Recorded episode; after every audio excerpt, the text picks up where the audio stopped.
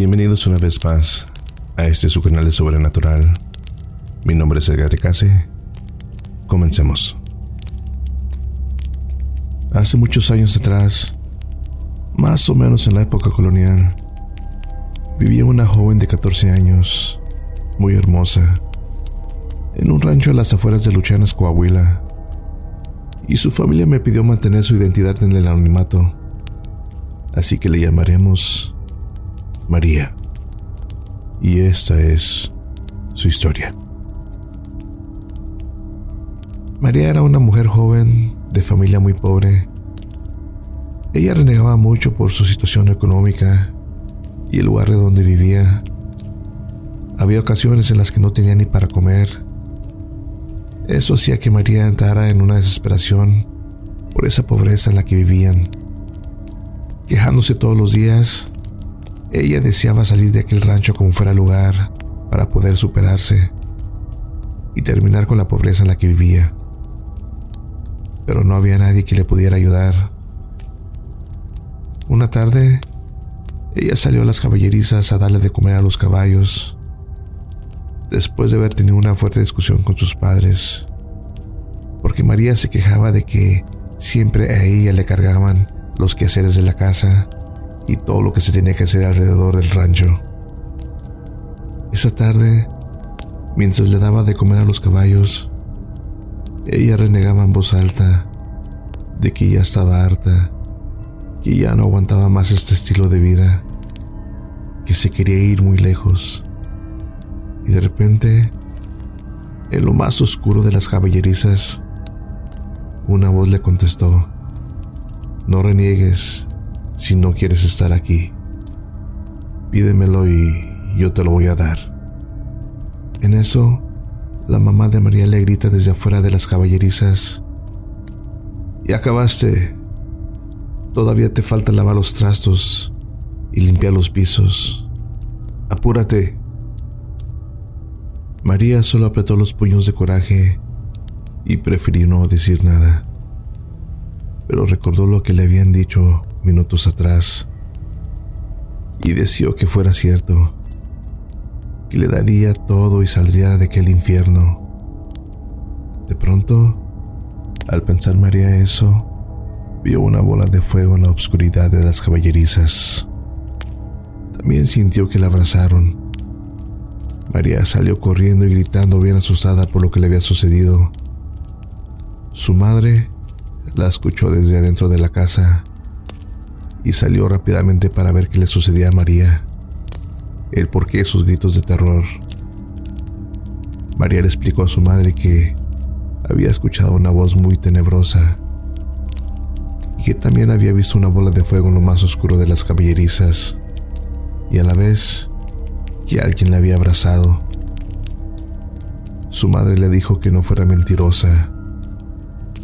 Es más, por ser tan mentirosa, te voy a dar unos latigazos para que se te quite lo mentirosa y dejes de estar inventando cosas.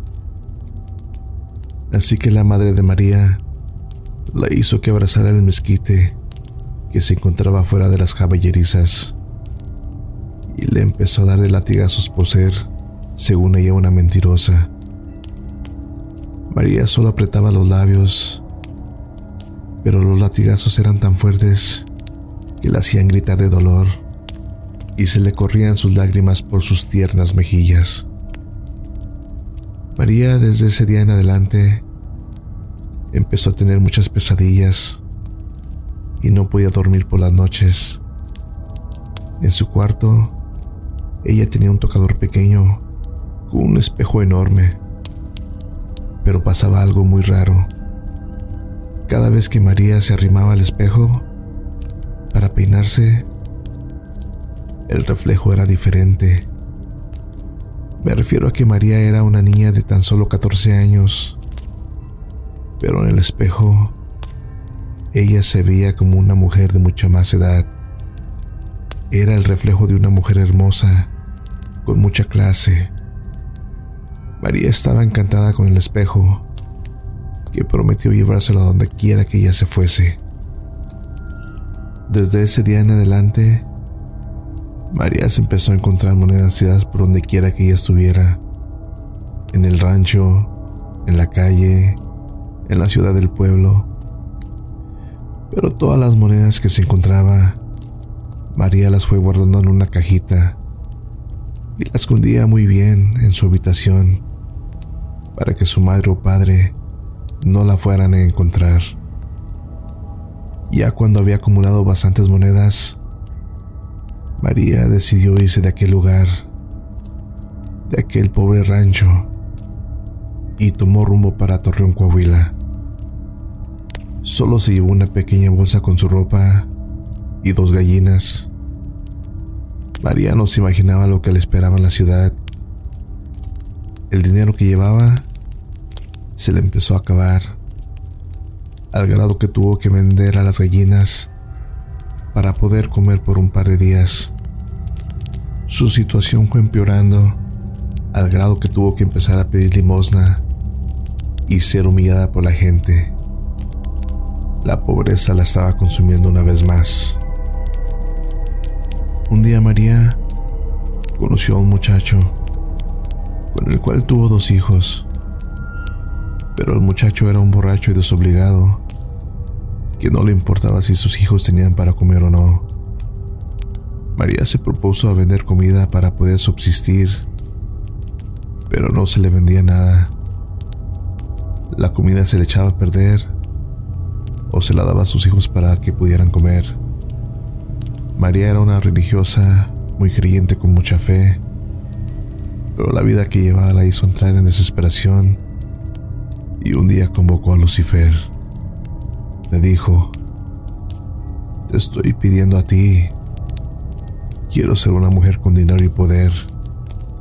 Ya estoy cansada de esta vida. Todo eso fue porque ya no tenía más para darle de comer a sus hijos y no los quería matar de hambre. Esa noche, María dormía con sus hijos en aquella humilde choza de cartón, mientras su esposo andaba de parranda en la cantina con sus amigos. Pero de repente, se escuchó un ruido muy fuerte. Empezó a soplar el viento con tanta fuerza que los mezquites casi se arrancan del suelo. Cuando de repente María sintió que alguien se le sentó en la cama y le tocó su espalda. Ella pegó un grito de dolor porque al momento que la tocaron sintió como si algo lo hubiera quemado. En ese momento se vio una luz muy fuerte en el espejo. Los trastes cayeron al piso. Los perros ladraban. Los niños no dejaban de llorar. María tomó a sus hijos, los abrazó y gritando decía, Perdóname Dios, perdóname Dios. Todo pasó tan rápido, pero de repente todo quedó en calma total. María, aún entre sollozos, se levantó de la cama y se limpió la lágrima de los ojos. Trataba de levantar todo el tiradero que había pasado mientras temblaba de miedo. Al día siguiente, María se levantó muy temprano para hacerle de desayunar a sus hijos. Caminó hacia el corralito donde tenía sus gallinas, pero cuál fue siendo su sorpresa y con mucho terror en los ojos. Miró cómo estaban las gallinas ya sin vida. Rápidamente corrió hacia donde estaba su cabra y su gallo. No podía creer lo que estaba viendo. Los dos animales estaban muertos también, pero les faltaba una pata cada uno. A la cabra le faltaba la pata derecha y al gallo le faltaba la pata izquierda. En ese momento, se le vino a la mente todo lo que le había pedido a Lucifer el día anterior. María tomó los huevos que habían puesto las gallinas y les pudo dar de desayunar a sus hijos. Los vistió y salieron a buscar a una señora que vivía cerca de donde estaba ella, a unas cuantas casas. Era una señora que se dedicaba a la brujería su nombre era Doña Licha Ella era amiga de María. María le contó todo lo que le había pasado y doña Licha le dijo a María, no desprecies lo que te han dado. Es Lucifer quien vino a visitarte. María de inmediato dijo, yo no quiero nada con él. Pero doña Licha le respondió, es que ya te lo dio. Ahora tú le tienes que responder. Él te va a pedir una vida y tú se la tienes que dar, muchacha. María en ese momento se arrepintió, pero ya la había marcado el diablo. Ya no podía deshacer el contrato. Pasaron los días y María sin darse cuenta que era lo que sucedía exactamente, se empezó a encontrar botes con monedas de oro en la casa donde vivía. Pero eso no era una casualidad. Tampoco era una buena suerte que le daba el destino, sino que era Lucifer, quien le estaba dando todo lo que le había pedido a manos llenas. La vida de María empezó a cambiar totalmente. De ser aquella niña pobre que la gente humillaba, pasó a ser a una señorona muy recatada, fina, con mucho poder y riquezas. María solo tuvo dos maridos, en donde tuvo seis hijos con cada matrimonio, para un total de doce hijos y muchísimos nietos. Así pasaron los meses y toda la felicidad para María, hasta que llegó aquel día que ella tenía que pagarle a Lucifer. María no quería entregar ninguna vida a Lucifer así que él optó por escoger una por ella. Se llevó a una persona que María quería mucho, que fue su marido. Después llevó muchas vidas más con el paso de los años. Y así iba a ser por siempre, hasta el día que María muriera, para poder llevársela a ella y dar por terminado el contrato. Es por eso que María nunca daba muestras de cariño a sus hijos o nietos. No quería que Lucifer se fuera a llevar a alguno de ellos. De hecho, María se convirtió en una mujer muy fuerte y dura. Tanto así que no le tenía miedo a nada, ni a nadie. María arrepentida de todo lo que estaba pasando, buscó ayuda otra vez con doña Lichita que era una bruja muy famosa y peligrosa de aquellos tiempos. Doña Lichita le propuso a María hacer un ritual en el panteón para contrarrestar el hechizo que le había puesto Lucifer. El ritual consistía de juntar una cajita con huesos de personas que habían sido malvadas en vida, que estuvieran enterradas en el panteón. Pero ese hechizo no funcionó. Lucifer seguía llevándose vidas de personas que María quería.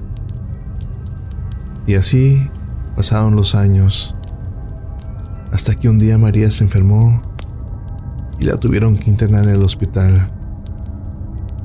Pero pasó algo muy raro y fuera de lo normal. Cuando por fin María se recuperó y el médico la dio de alta, ella sufrió un paro fulminante que le arrebató la vida. Es como si María hubiese tenido una fecha de expiración puesta por Lucifer. Cuando le dieron su santa sepultura, le tuvieron que echar dentro de su tumba esa cajita llena de huesos que había recolectado la bruja Lichita y María para que no se quedara ningún mal con su familia. Ahora solo quedan aquellas casas enormes ya en ruinas, donde comenta la gente que se aparecen personas ahí y se escuchan muchos quejidos. Las personas que estuvieron alrededor de María antes de morir cuentan que su arrepentimiento fue sincero, que lágrimas corrían por sus demacradas mejillas cuando pedía perdón a Dios. A la bruja doña Lichita se le quedó un maleficio. Ha de haber sido por haber contrarrestado a Lucifer. Y este le hizo que se convirtiera en un pájaro enorme frente a mucha gente, para así poder desaparecer en la oscuridad de la noche. Pero esa historia se las contaré en otra ocasión.